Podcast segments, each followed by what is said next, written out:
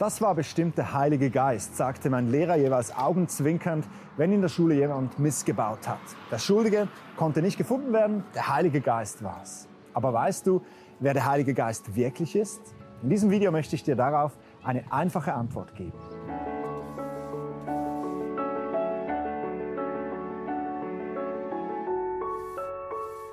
Kürzlich war ich mit meiner Frau zusammen in der Stadt am Spazieren, als plötzlich ein zweijähriges Mädchen auf einem Laufrad Mutterseelen alleine an uns vorbeifuhr. Da wir selbst Eltern sind, spürten wir sofort, an diesem Bild stimmt etwas nicht. Zu einem kleinen Kind, das in der großen, weiten Welt unterwegs ist, gehört einfach eine Mutter oder ein Vater. Auch wir Menschen, wir wurden nicht dazu geschaffen, alleine durch diese Welt zu gehen. Wir Menschen, wir sind geistliche Wesen. Wir wurden von Gott erschaffen, um mit ihm zusammen verbunden zu sein, um mit ihm zu leben.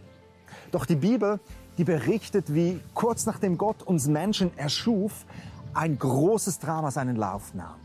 Der Mensch, er verschuldete sich gegen Gott und diese Liebesbeziehung, die brach ab. Und seit diesem Tag sind wir Menschen ohne Gott unterwegs. Wie dieses kleine Mädchen auf dem Laufrad sind wir alleine in dieser großen, weiten Welt. Dort, wo in unserem Leben früher Gott war, dort ist nun ein großes Loch. Noch immer spüren wir in unserem Herzen diese Sehnsucht nach Gott. Und naja, vielleicht versuchen wir diese Sehnsucht mit etwas Spiritualität zu füllen. Und doch spüren wir Gott nicht mehr. Er schweigt. Es ist, als wäre da eine Mauer zwischen uns und zwischen Gott. Und eigentlich wünschen wir uns noch immer so zu leben, wie es Gott gefällt. Wir möchten unseren Mitmenschen Gutes tun, nicht so egoistisch sein und der Umwelt Sorge tragen. Und doch scheitern wir immer wieder kläglich an unseren eigenen Vorsätzen. Wir werfen, ja, wir werfen unseren Liebsten Dinge an den Kopf, die sie zutiefst verletzen. Wir sind untreu, selbstsüchtig, egoistisch und gierig. Wir verschulden uns täglich gegen Gott und Menschen, obwohl wir das eigentlich gar nicht so wollen. Und dieses Loch, wo Gott früher war, diese Sehnsucht, die versuchen wir mit anderen Dingen zu füllen. Wir kaufen uns teure Gadgets und Dinge, die wir nicht wirklich brauchen. Wir ertränken diese Leere nach Feierabend mit Alkohol und mit endlosen Netflix-Serien. Doch die Leere, die bleibt. Es ist, als hättest du ein Loch in dir drin und all diese Dinge, die du oben reingießt, um dich zu befriedigen, die laufen unten wieder raus. Doch weißt du, bei diesem Mädchen, da ging es nicht lange und die Mutter, die kam angerannt. Und das musst du wissen, auch du hast einen Gott im Himmel, der dich nie aus den Augen gelassen hat. Gott, der wünscht sich nichts mehr, als mit dir, als in dir zu leben. Doch er ist ein heiliger Gott und er kann unmöglich in diesen von Schuld beladenen Körper kommen. Aus diesem Grund kam Jesus auf diese Welt und der starb am Kreuz für deine und für meine Schuld. Wenn du an Jesus glaubst, dann nimmt er all deine Schuld, all dein Versagen, all deinen Schmutz aus deinem Leben weg. Jesus macht dein Leben weiß wie Schnee. Er macht dich zu einem neuen Menschen. Und jetzt ist der Weg frei, so dass Gott wieder in dich hineinkommen kann. Und genau an dieser Stelle kommt der Heilige Geist ins Spiel.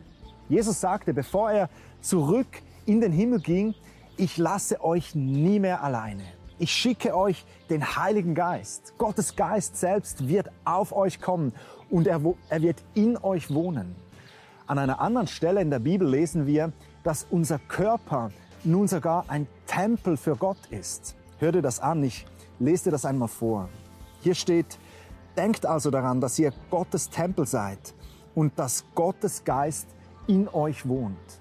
Der Heilige Geist, das ist Gott, der in mir lebt.